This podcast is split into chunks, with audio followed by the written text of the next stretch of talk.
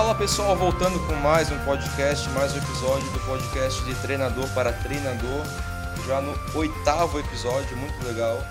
Você viu, ouviu aí no último a primeira treinadora, a primeira convidada mulher, abrindo espaço para as mulheres, para o futebol feminino. Falei com a Thaís Passos, treinadora do Fluminense, é, profissional adulto feminino. E hoje eu recebo aqui, você já está vendo aí podcast hoje em dia é só ver ali na, na capinha quem que é o convidado, sem surpresa nenhuma. É, eu vou falar o nome dele, mas muita gente vai reconhecer pelo nome do Instagram dele, o perfil que ele mantém com muito conteúdo legal de futebol. Eu falo hoje com Guilherme Canguçu, ou professor Guilherme, modelo de jogo no Instagram. Como é que eu chamo você? Obrigado por aceitar o convite e bem-vindo. Obrigado, Marcelo. Obrigado pelo convite. É, falar sobre futebol é um prazer para nós, nós que vivemos esse esporte. E pode me chamar de professor Guilherme mesmo. O, o Instagram Modelo de Jogo é mais uma plataforma aí de, de discernimento do, do, do conhecimento da ciência futebol. É, então, ela veio um, por volta de uns quatro anos e hoje estamos galgando aí uns passos pequenos, mas distribuindo o, o que a gente sente do, do futebol, do que é necessário para as pessoas compreenderem melhor esse esporte que é tão popular para nós. Fechou, professor Guilherme. Então, depois a gente fala um pouquinho mais da, dos conteúdos que você posta lá diariamente no, no Instagram Modelo de Jogo. Muita gente, muita gente grande segue Modelo de Jogo e, enfim, o Guilherme tem, tem, tem cancha para falar. Só que daí já vamos pegar o primeiro assunto, professor. Sua experiência em Portugal. É, a gente viu, a gente vê ainda até hoje muita gente bebendo dessa fonte do futebol português. Muito se fala da periodização tática, é, enfim, professor Vitor Frade no Porto. Eu queria que você desse uma geral de como foi sua experiência no Porto e, e o que, que você usa até hoje. Você consegue fazer um, um misto do que você viu lá e as coisas que você já, já aplicou aqui no, no Brasil?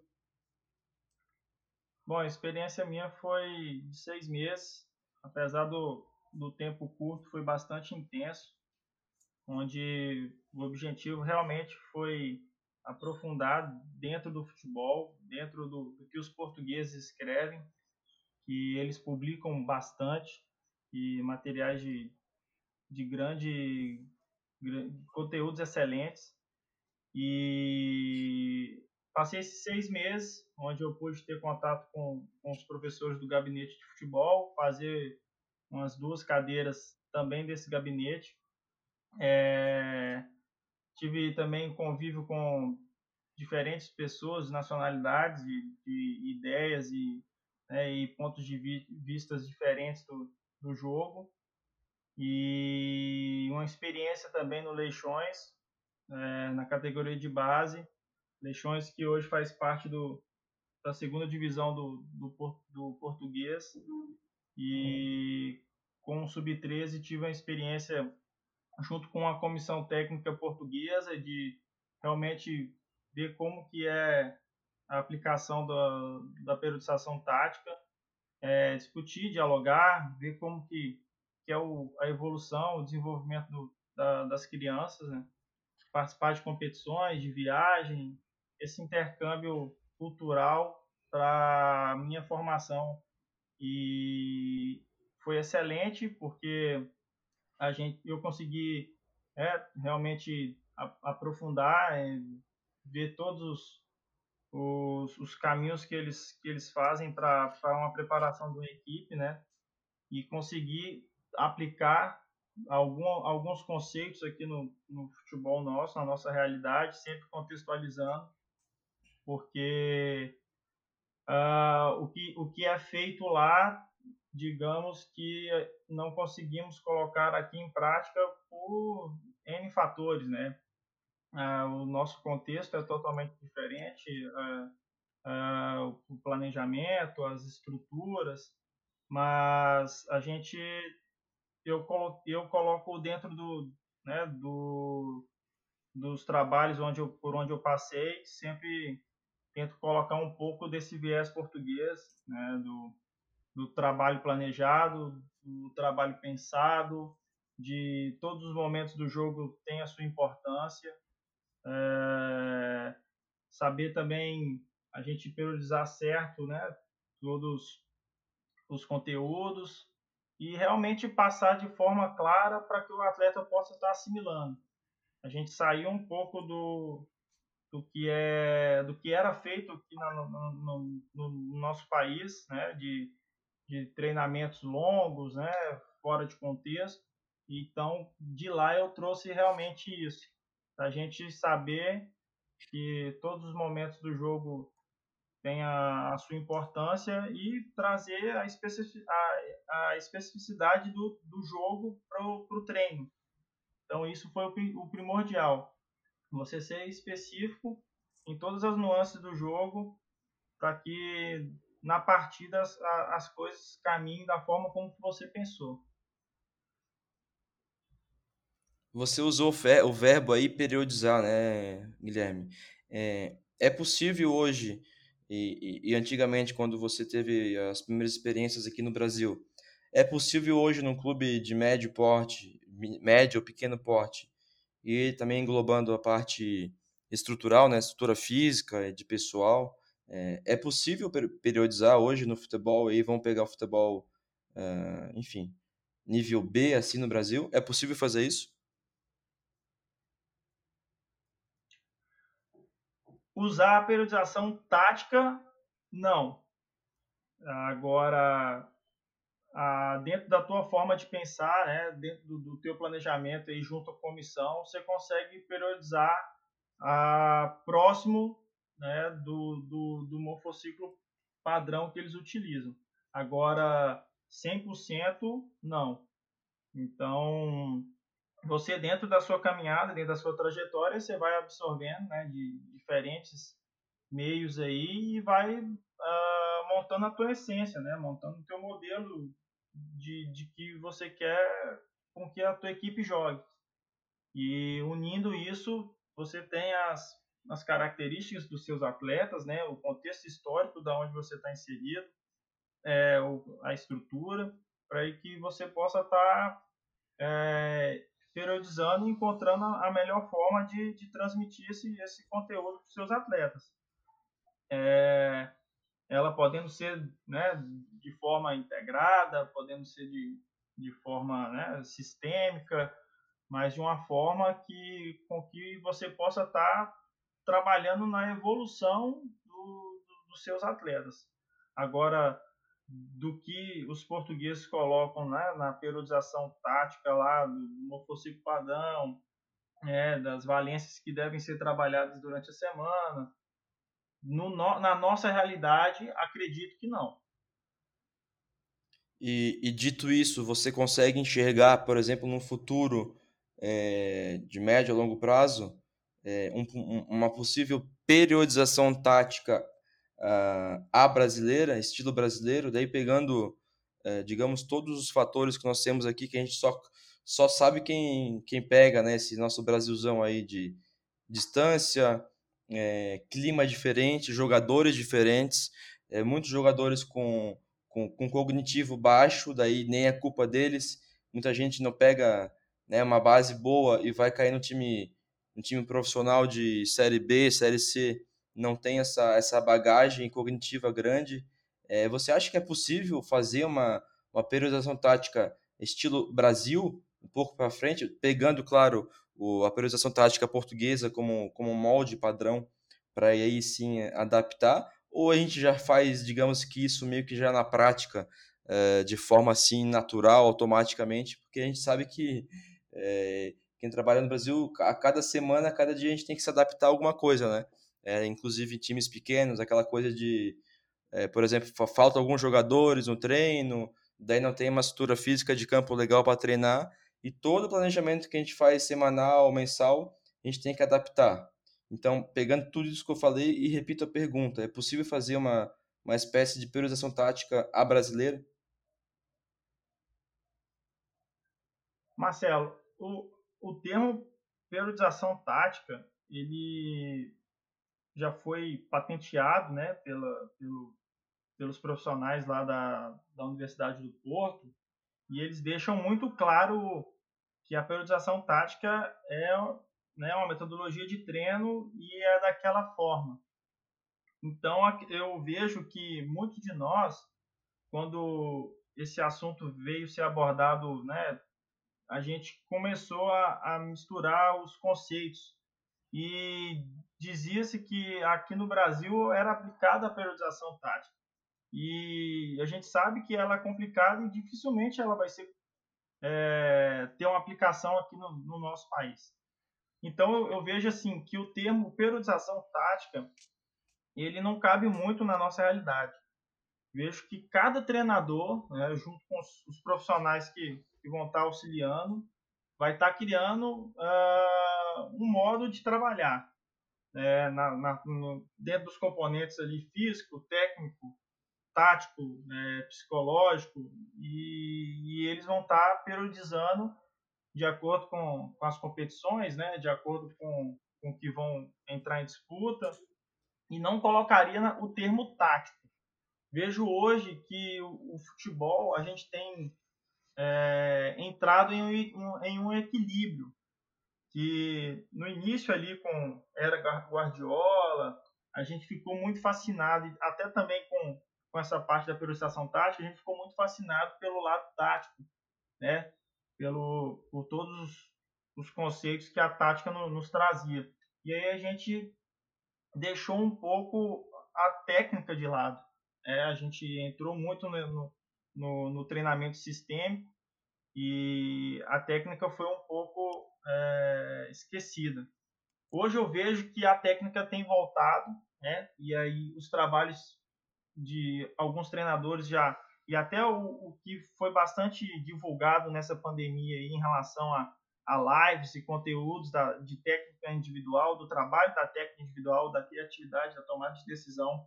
E eu vejo hoje que a gente tem encontrado um equilíbrio para isso. E eu acho essa palavra-chave, porque a gente não vai esquecer da parte sistêmica dos treinamentos, né, da, de englobar tudo que todas as nuances do jogo, de não fazer de forma fragmentada e também trazer a questão de evolução da técnica individual, porque sem a técnica a gente não consegue é, evoluir o nosso jogo. Não adianta a gente ser perfeitamente taticamente se na hora do acabamento a gente não consegue ter aquele padrão que, que a gente que o jogo requer.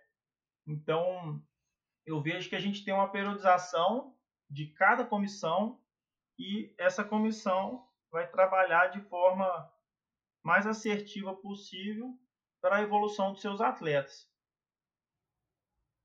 É, perfeito, eu concordo 100%, Guilherme, e foi até uma pergunta provocativa, é, porque, enfim, é, a gente consegue ver na prática que como você falou e você foi bem taxativo, assim, não é possível aplicar a priorização tática 100% aqui eh, no Brasil e a gente pode enumerar vários fatores. É... E aí eu vou para pergunta que eu já tinha separado para você aqui e você já se antecipou é, naturalmente, assim.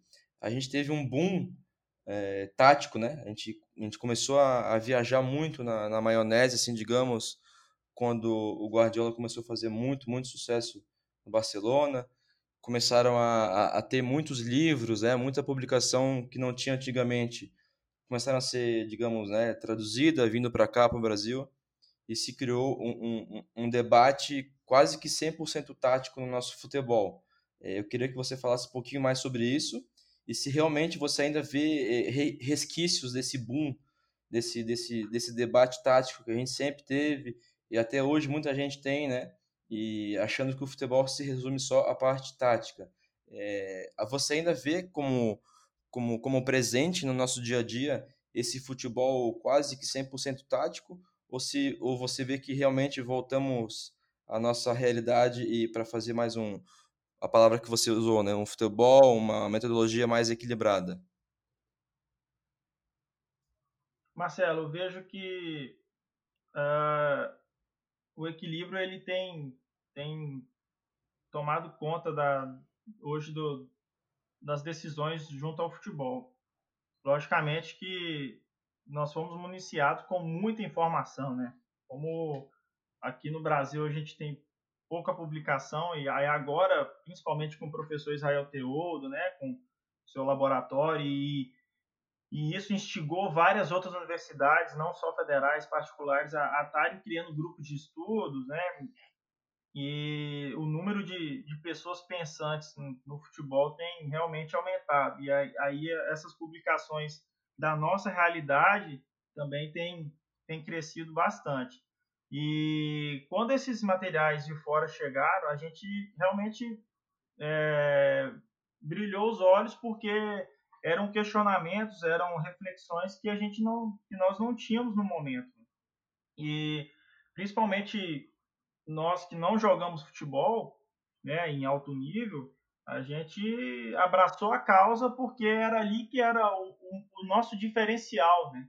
O nosso diferencial de, de, de trabalho, de trazer realmente essa ciência para o nosso lado.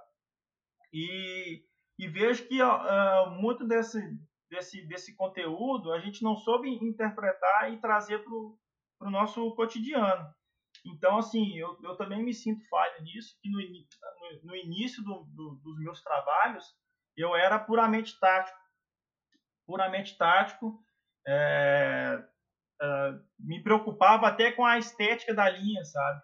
E, e isso, lógico, que o tempo vai ensinando, né? As, as pauladas que a gente vai tomando. E aí as discussões com os amigos, com, com as pessoas também com quem a gente vai trabalhando, igual né? Eu que fui auxiliares de, de, de vários treinadores, né? E eles mais velhos, mais calejados, mais experientes, e eles me trazendo ideias. E isso foi quando eu tive o gatilho de fazer essa junção, né? De, de não esquecer do que a tática, o que a tática é tão importante para nós. E aí hoje eu vejo que ela realmente retornou muito forte, por sinal.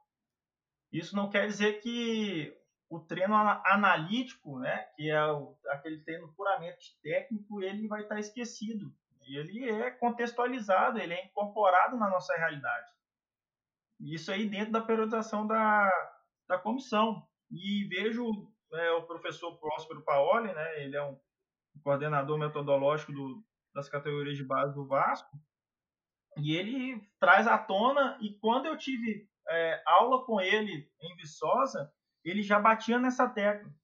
Batia nessa tecla que realmente a técnica é, é o fator de, de, de decisão né, de, um, de, uma partida. Então, hoje, é, acredito que, principalmente nas categorias de base, né, naquele período ali de formação mesmo, a gente tem tem visto o cunho técnico aflorado, de realmente de, de evolução, de não deixar uh, o atleta ao Deus dará a, a, a, sua criação só só dentro, digamos, por ele mesmo. E, e dentro dessa evolução técnica, a gente vai incluindo a parte tática que uma anda junto à outra. Elas não são conflitantes, elas não são concorrentes. É, uma auxilia a outra e agrega a outra. Então veja assim o nosso jogo hoje uh, mais lúcido taticamente e com aquele desenvolvimento técnico que o futebol brasileiro virou potência.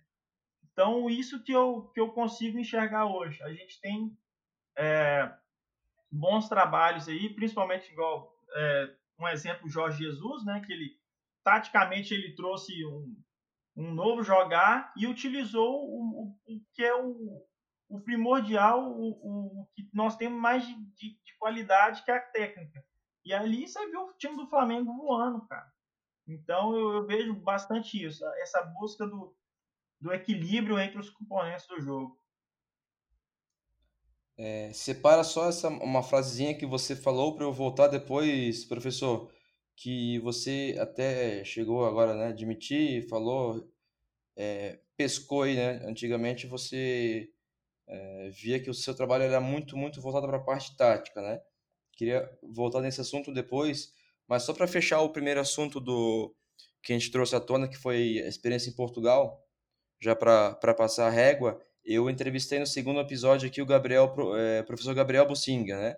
É, no Havaí hum. e atualmente também na CBF Academy. Ele também teve uma experiência muito bacana lá na, na Escandinávia, os países nórdicos lá para cima. E, e aquela coisa, né? De a gente ainda continua pintando a Europa como sendo maravilha, que realmente a gente tem que usar com as coisas boas lá, mas não é né, 100% mil maravilhas. É, eu queria que você pegasse a sua experiência que você teve ali no Leixões, né? Me, corri, me, corri, me corrija se eu estiver errado, mas foi no Leixões que você falou.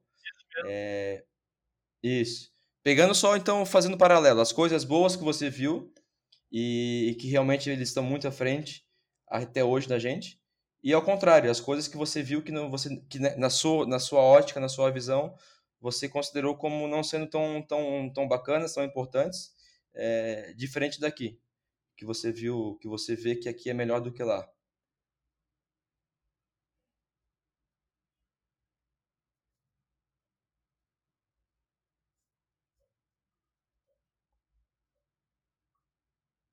Oi, Gabriel? Oi. Oi, Guilherme, desculpa. Deu uma cortada, tá pode ouvindo? falar. Ah, fechou. Não, então vou só refazer a, vou refazer a pergunta depois eu edito aqui, tá? Tá. 3, 3 2, 1. Então, Guilherme, só para fechar em relação a, a, Portugal, as coisas boas que você viu lá, que você acha interessante, até hoje estão à frente do nosso futebol, e ao contrário, as coisas que você viu que não são tão, tão importantes, não são tão boas, e que você considera que aqui essas coisas são melhores do que lá. Só fazer esse, esse paralelo lá com, com a experiência que você teve em Portugal. Bom, quando eu, como eu tive em escalões menores, trabalhei em um sub-13, eu vi é, a parte técnica defasada, principalmente em situações onde o, o contato com a bola é mínimo. Como eles trabalham muito né, dentro do, da situação sistêmica, é, eles têm bons jogos com os pés, tomadas decisões legais, né? Drible, finta, passe, recepção. Agora eu vi um. É, eles não, não sabiam cabecear, sabe? E uma dificuldade tremenda nesse, nesse, conteúdo, nesse conteúdo técnico.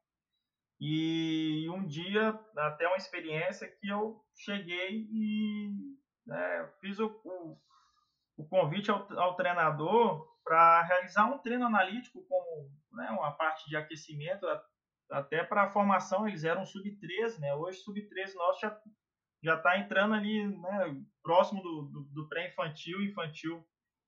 Mas na época eles eram bastante cru no fundamento e, e aí houve uma, uma rejeição por parte disso que o, o treinamento era, era antiquado, não, não era para o momento uh, perfeito, entendi. Uh, e isso eu senti a diferença neles. Né? A parte tática, você via é, bem desenhado, né? uma coisa linda, assim, os, os, os, meninos jogando, sabe? Agora, tecnicamente, uh, principalmente os, os, movimentos sem com, com pouco contato com a bola, é, eu via não, bastante diferença. E aqui para nós, né, e vejo hoje tem mudado isso, o sub-13 né, de muitas equipes Série A aí, a gente já vê a parte tática bem desenhadinha e estando ali dando, dando base para a parte técnica.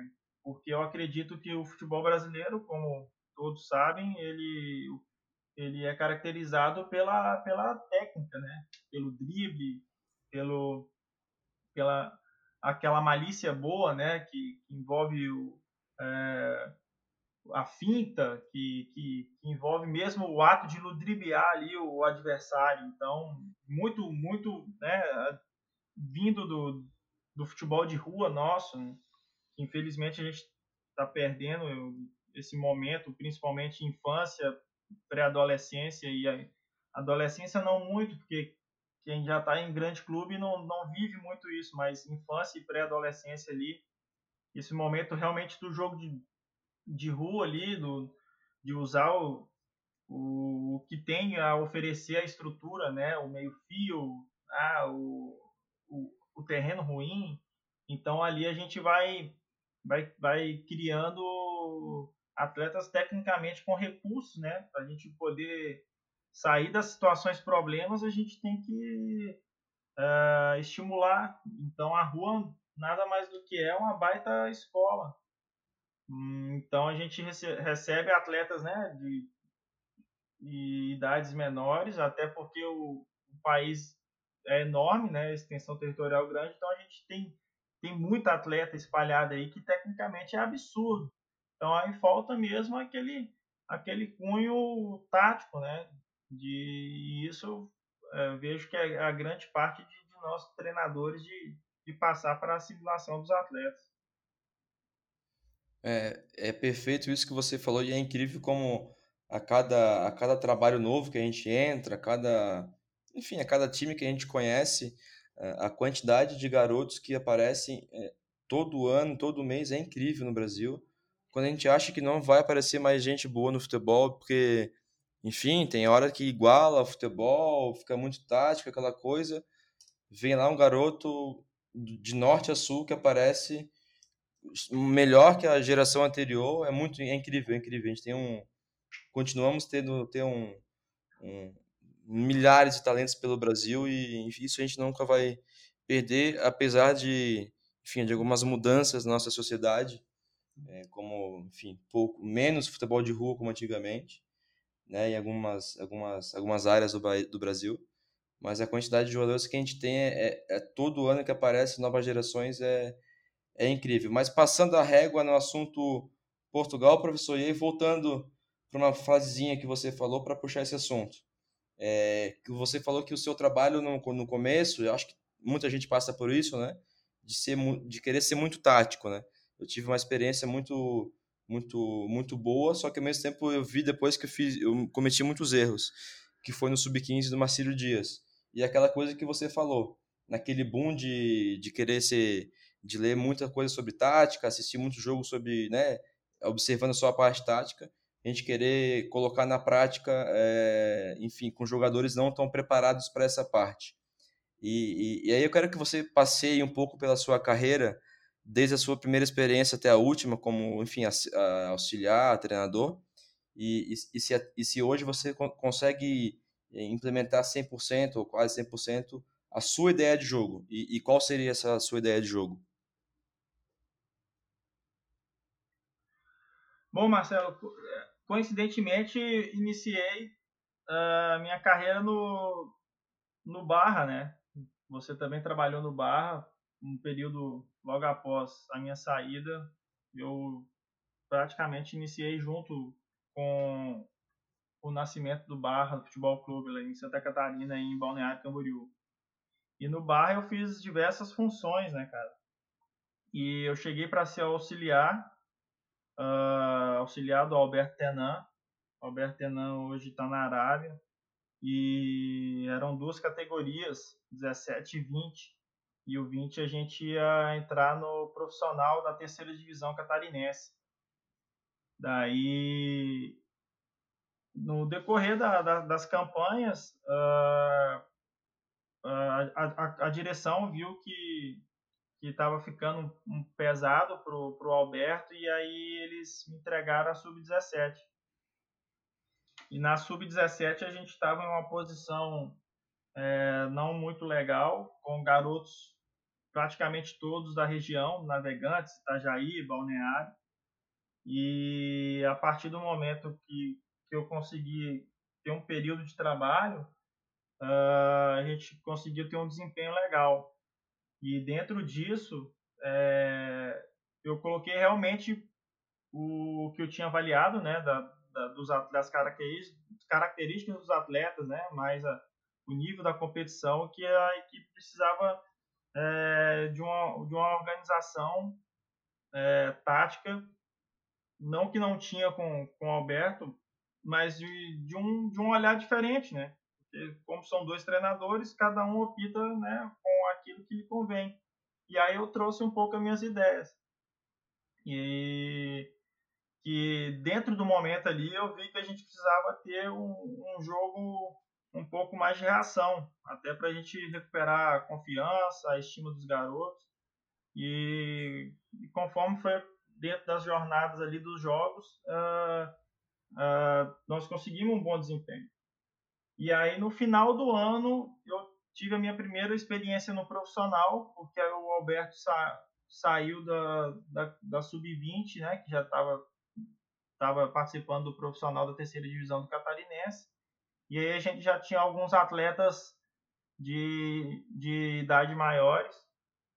E dentro do que do que eu né, avaliei ali também naquele momento, realmente não, não tinha como alterar muita coisa, porque o tempo era curto. E aí foi uma proposta totalmente diferente do que eu adotei com os meninos do 17. Então, os caras conseguiram né, assimilar, encaixaram alguns jogos. A nossa equipe era realmente a única da competição com, com idade abaixo. E dentro disso a gente mostrou uma competitividade. Conseguimos demonstrar bem assim a, o, o que era o Barra ali no final da competição. E já no outro ano, né, como eu permaneci dois anos no Barra, uh, no, no outro ano eu consegui fazer um trabalho completo.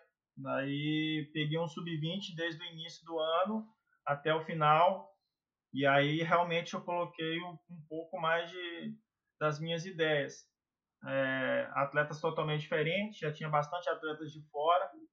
A gente foi vice-campeão do Catarinense da terceira divisão, como não sei como é hoje no estado, mas antigamente em Santa Catarina os clubes profissionais é, de cada divisão a base acompanhava, então a gente não conseguia jogar com o Figueirense, com Criciúma, a gente jogava só com os, com os, com os clubes da terceira, e aí a gente foi vice-campeão.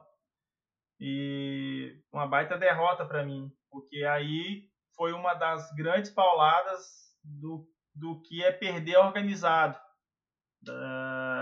É um grande aprendizado que eu tive nessa final. E continuando, a gente foi, jogamos a, a terceira divisão com, a, com essa mesma equipe que estava trabalhando desde o início do ano. E contra grandes favoritos, né? O Juventus de Ceará tinha Rodrigo Grau, Marcelo Labarte, um investimento altíssimo, altíssimo. E nossa equipe conseguiu fazer bons jogos, grandes jogos e conseguimos ganhar deles com a equipe é, né, sub-20, com uma peça ou outra pontual ali.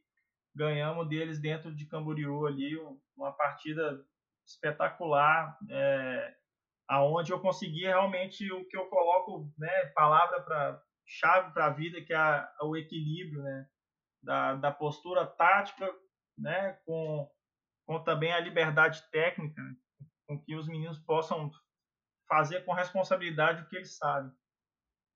E aí foi um baita ano, baita ano mesmo, de consolidação do projeto. No outro ano, cara, a gente entramos com um profissional realmente, todos atletas acima da idade, pessoal rodado, pessoal já com bagagem, e aí eu entrei como auxiliar do Fernando Gil. E o Fernando, baita escola para mim também, grande professor, experiência de profissional de Figueirense. E infelizmente no, no decorrer da, da competição a gente não conseguiu dar, dar continuidade, mas a mesma equipe que nós montamos foi foram eles foram campeões e, e conseguiram acesso.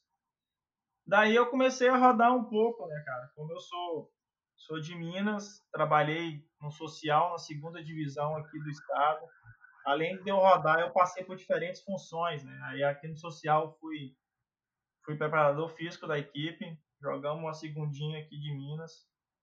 Daí voltei para o Rio Grande do Sul, onde eu também fiz a função de analista e auxiliar de campo.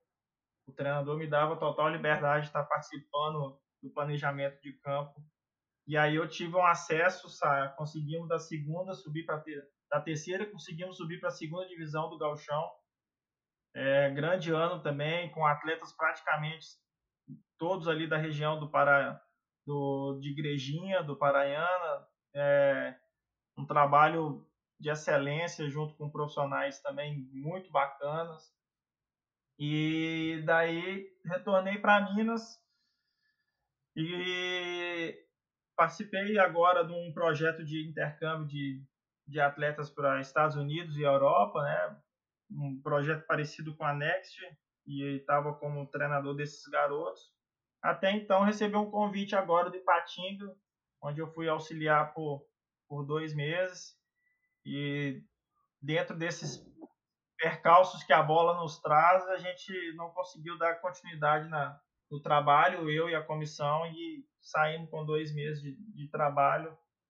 Um clube que já chegou à Série A, um clube que tem uma estrutura física excelente, mas ainda, ainda sofre com, com algumas alguns resquícios aí do, do que foram de administrações passadas.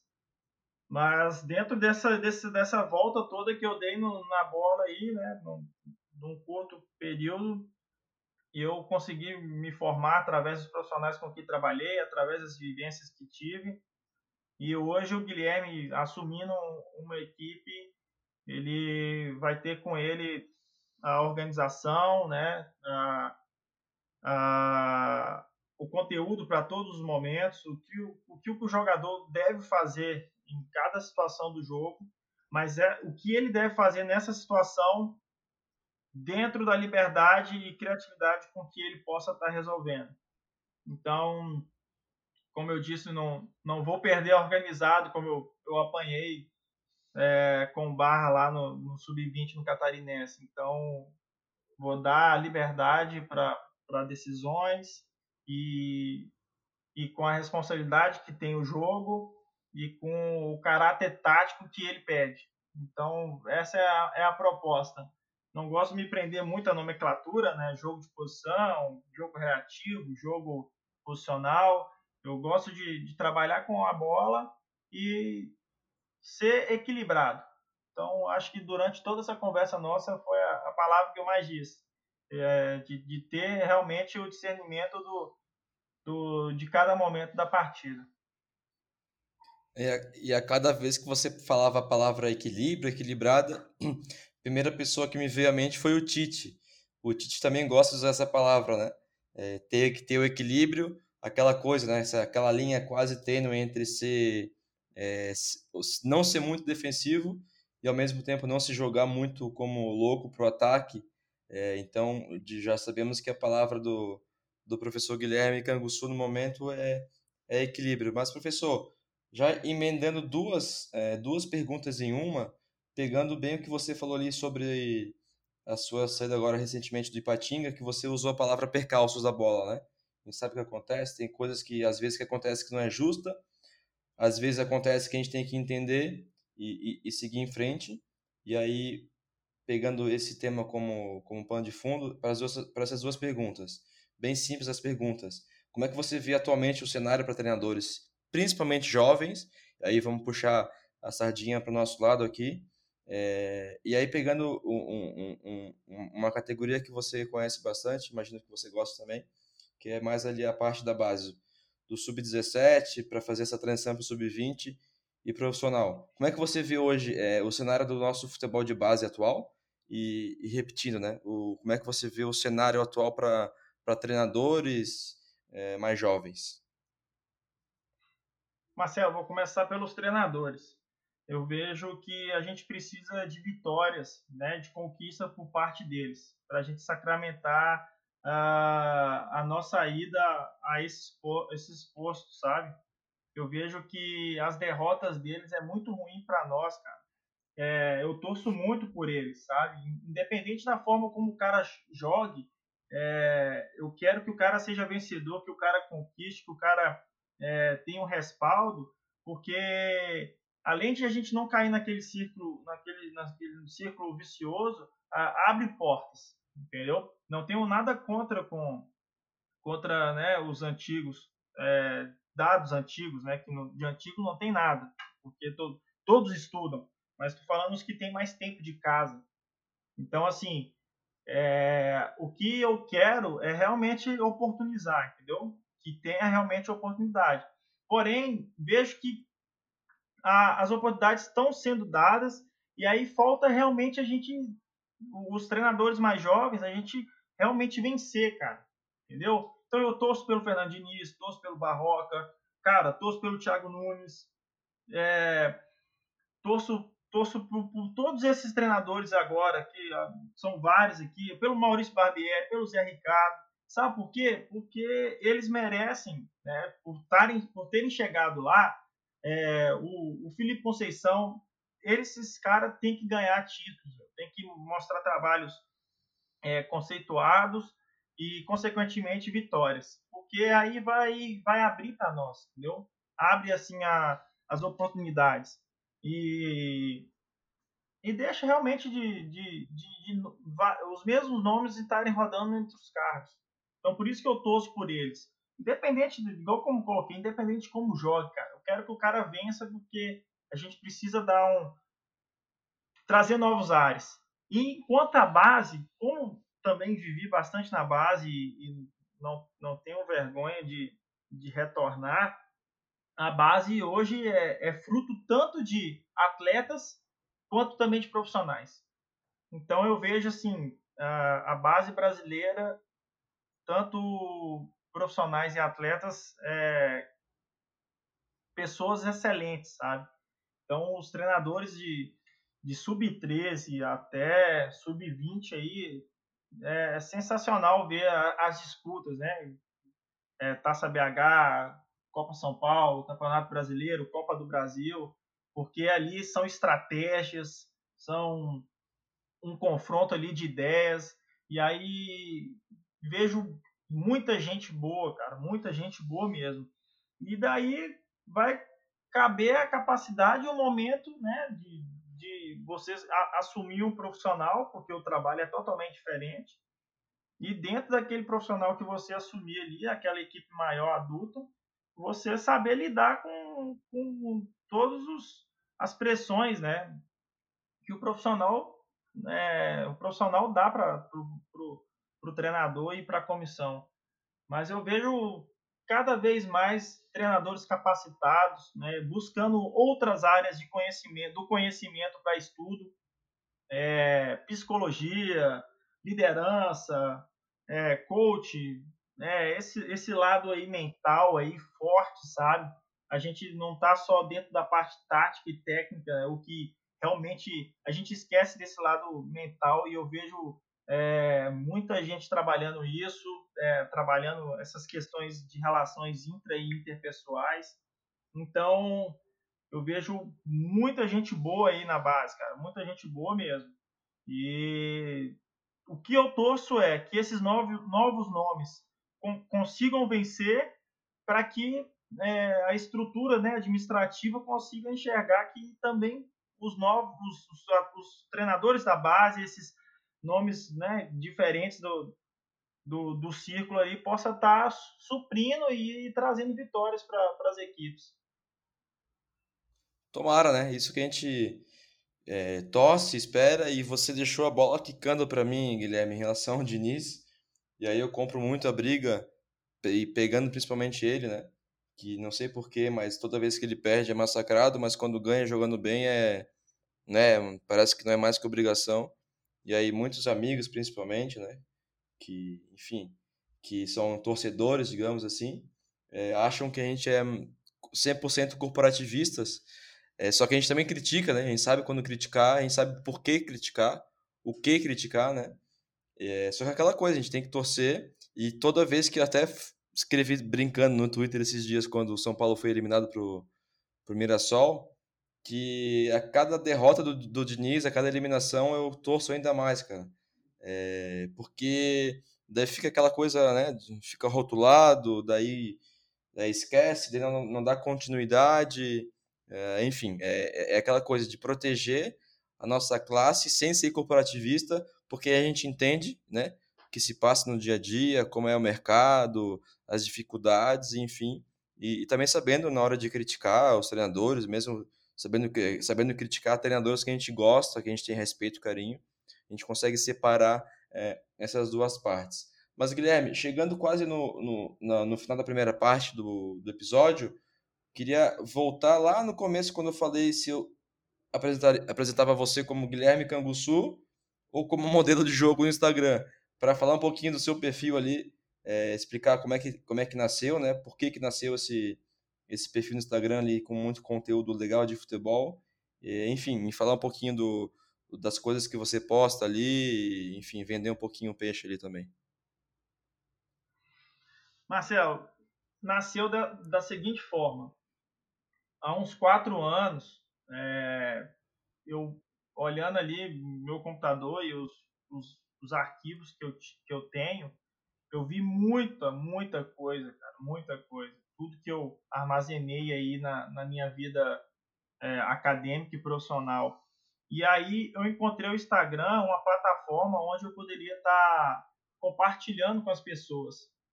É, e, e, na época existia muita pouca página falando sobre a, a, questão tática, a questão ciência do jogo, sabe? A gente tinha ali a Universidade de Futebol, né, com, com, com os, os, os, seus, né, o pessoal que escreve para eles, mas ali dentro do Instagram, dentro dessa plataforma, é, não, não tinha muita pouca, pouca gente escrevendo sobre. E conversando com a minha esposa, ela me incentivou, cara. Ela falou: ah, se tu gosta, vai, começa a publicar, porque acho que você não pode ficar com isso guardado para ti, tu tem que abrir para as pessoas, meu. E foi quando houve realmente esse, esse gatilho aí e eu comecei a fazer as postagens. É, nunca tive vontade de, digamos, monetizar, sabe, de ganhar dinheiro. Isso nunca, nunca foi da minha índole ali de de realmente transformar aquilo dali num negócio. Eu simplesmente abri o coração, abri o que eu tinha e queria colocar para as pessoas o que é o futebol com o olhar crítico nosso, sabe? Nós treinadores ali. É, é, não tenho, não faço voz à, à, à, criação de nomenclaturas. Eu, eu uso e me baseio sempre no, no que a ciência e no que os artigos que eu tenho, né? E tudo que, que me comprovam ali que, que eu acredito, né? E que, e que a maioria das pessoas também. E, e dentro disso eu comecei a, a juntar, sabe, alguns vídeos, né? É, algumas edições próprias, alguns, algumas edições de terceiros, é, textos é, próprios aí de terceiros e a, e a página foi evoluindo, foi tomando forma e né, tendo uma resposta, um feedback muito bom das pessoas, até que, infelizmente, o Instagram derrubou. Ela, derrubou aí por volta de um ano aí. Eu tive a página que tinha é, bastante acesso, um engajamento legal por parte de várias pessoas. E aí houve, houve essa, essa derrubada por parte deles. Ah, relutei em retomar porque é uma, é, foi um, perdi grande coisa, tudo. Mas aí novamente a minha esposa foi, incentivou e, e aí eu retomei. Retomei da mesma forma, né? Eu trabalho ali no Instagram de forma ética, não, não tenho vontade nenhuma de, de, de, de ganhar dinheiro com aquilo. Eu coloco ali por livre, espontânea é, prazer mesmo, é, me tornou um hobby. Eu tinha um objetivo com ele nos, nos primeiros anos que era de alguém enxergar e ver assim, pô, quem é esse cara que escreve essa coisa aí? Esse cara, no mínimo, ele. É, e, e, e, não se emprega por Instagram, por, pelo Instagram. Então, tem muita gente hoje montando página achando que vai se empregar, não se emprega por, por lá. Emprega por, por, por outras qualidades. E hoje eu tenho ali como hobby, sabe, cara? De realmente ajudar quem, quem quer entrar nesse meio vicioso e gostoso. É, a galera me pede livro, me pede artigos, eu, eu passo, sabe, de boa fé, converso com muita gente, me, me, me criou muito contato, sabe, me, me, me, trouxe muitas pessoas que eu não imaginava que um dia poderia estar trocando mensagens pessoais ali. E é legal, cara, é legal, trabalhoso, mas é legal, sabe? Então, digamos que é mais um filho que eu tenho aí que eu tento, tento cuidar legal, tento cuidar bem. Legal, legal, professor. Muito bacana o conteúdo, é, os acessos, é, pelo que eu vejo, né? E, e o pessoal que segue, né? É pessoal muito de um, de um nível muito, muito alto. E, enfim, esse perfil chamado modelo de jogo, bem simples de achar no Instagram, é mais do que indicado, mas na, na parte final ali das dicas, vamos falar de novo, porque já passamos dos 45 e quando passa dos 45 minutos, você sabe que acompanha aqui o, o podcast, é hora dos acréscimos. Beleza, então, Guilherme Canguçu, preparado para a parte final, agora para dar uma descontraída, fazer aquele bate-bola? Bora lá? Bora, bora, vamos com tudo. Fechou então. Perguntinha simples, resposta simples também, curtinha, sem pensar muito. Só mais cinco perguntinhas aqui para encaminhar o podcast. Primeirinha, professor, referências e influências que você tem ou teve no futebol como treinador, seja de antigamente ou, ou atualmente? Marcelo, minhas referências são os, os, treinadores com quem eu trabalhei, cara. Ciro Quadros, Fernando Gil, Jesse Evaristo. É, eles me ensinaram na vivência durante todo o momento que eu trabalhei com ele. Essas aí são as minhas referências, cara. Melhor treinador brasileiro, uh, vamos fazer o seguinte, diferente hoje. Melhor brasileiro uh, atualmente e o melhor treinador brasileiro de todos os tempos para você? Melhor brasileiro atualmente, para mim, é o Tite. A seleção não está lá à toa, por ele realmente ser o melhor. E de todos os tempos, para mim, o Filipão. Maravilha. Continuando aqui com o bate-bola, melhor estrangeiro. E aí tem muita gente que responde essa minha perguntinha é só levando em consideração os estrangeiros no Brasil, né? Até porque o número tá, tá aumentando. Então vamos lá. Pode pegar um, um, um estrangeiro que você mais goste, que está no Brasil atualmente, e o melhor estrangeiro lá fora, principalmente. Repete para mim, por gentileza, Marcelo. Perdão. Bora lá. Seguindo aqui então na, nas perguntinhas, o melhor estrangeiro que você considera, é, melhor treinador estrangeiro que você considera que esteja hoje no Brasil atualmente, e aí no momento temos, enfim, uns três, quatro, cinco nomes, e para você também o melhor estrangeiro lá fora, principalmente na Europa, algum que, alguém que você mais goste lá. Ah, lá fora eu, eu gosto do Klopp, cara. Gosto muito do Klopp. E a outra pergunta, perdão? Melhor estrangeiro no Brasil, atualmente. Melhor treinador estrangeiro no Brasil. Ah, Sampaoli. Jorge Jesus saiu, Sampaoli. Beleza. A quarta perguntinha do bate-bola. Algumas apostas de treinadores que você, que você tem. Treinadores não muito conhecidos, principalmente que trabalham na base. Uh, alguns nomes aí para o pessoal abrir o olho para o futuro.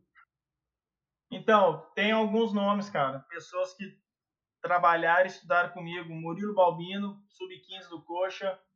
Leonardo Xered, sub-14 do Flamengo. Uh, Maurício Boslavi, ele é profissional, treinador do profissional do Igrejinha. Uh, Ramon Lima, auxiliar do Flamengo, sub-18, sub estava agora com profissional até o Domenech chegar. Uh, esses nomes aí, esses nomes são bons nomes, galera do bem. Legal, anotados então. E para fechar o bate-bola, é, o melhor jogo que você já participou na sua, na sua carreira até hoje? O melhor jogo foi Barra e Juventus Seara. 2 a 0 em cima dos negros. Essa é uma baita memória. Né? Rodrigo Grau, Marcelo Labarte, os caras fizeram um vídeo que, que saiu na, na, na televisão lá de Seara. Eu consegui resgatar esse vídeo, passei para os atletas nossos e ah, foi coisa linda. Entramos, a, a molecada entrou com sangue no olho. Foi baita jogo. Isso foi 14, 15? Foi 14. 14, né? 14. Coisa boa. Lembra daquela, daquela época lá. Professor, para fechar aqui, sei que você já separou aí algumas dicas para passar para os nossos ouvintes. Dicas literárias, de filme, série. O que, que você tem na cabeça aí atualmente para passar de dica? Cara, de filme, velho, é, vejo quase todos, né? Não tem por que não ver. Então, o que tem na Netflix lá eu tô olhando, é, vejo, vi o, o Bob Robson, vi o, o seriado Tevez, vi também o do Maradona. Então, vi o Sunderland, excelente, sabe? Excelente. E aí de livro, é, quero que minha equipe jogue como Barcelona e para um futebol jogado com ideias e Onze Anéis do, do Phil Jackson também são esses livros aí que, que eu acho sensacionais. Inclusive, o Para um Futebol Jogado com Ideias está aqui do meu lado, professor Israel Teodo, José Guilherme e o professor doutor Júlio Garganta. Está aqui Isso. do meu lado, quase aqui de cabeceira aqui na, no meu escritório. Professor Guilherme, chegando já a quase uma hora de papo, passa rápido. Queria passa já rápido. agradecer, queria agradecer e, e, e já para partir para as considerações finais, já agradecendo novamente. Obrigado, professor. Marcelão, obrigado, velho. Obrigado pelo espaço, tá? Sucesso para nós. Grande abraço. Fechou, professor Guilherme Canguçu, nosso oitavo episódio. Obrigado, pessoal. Até a próxima.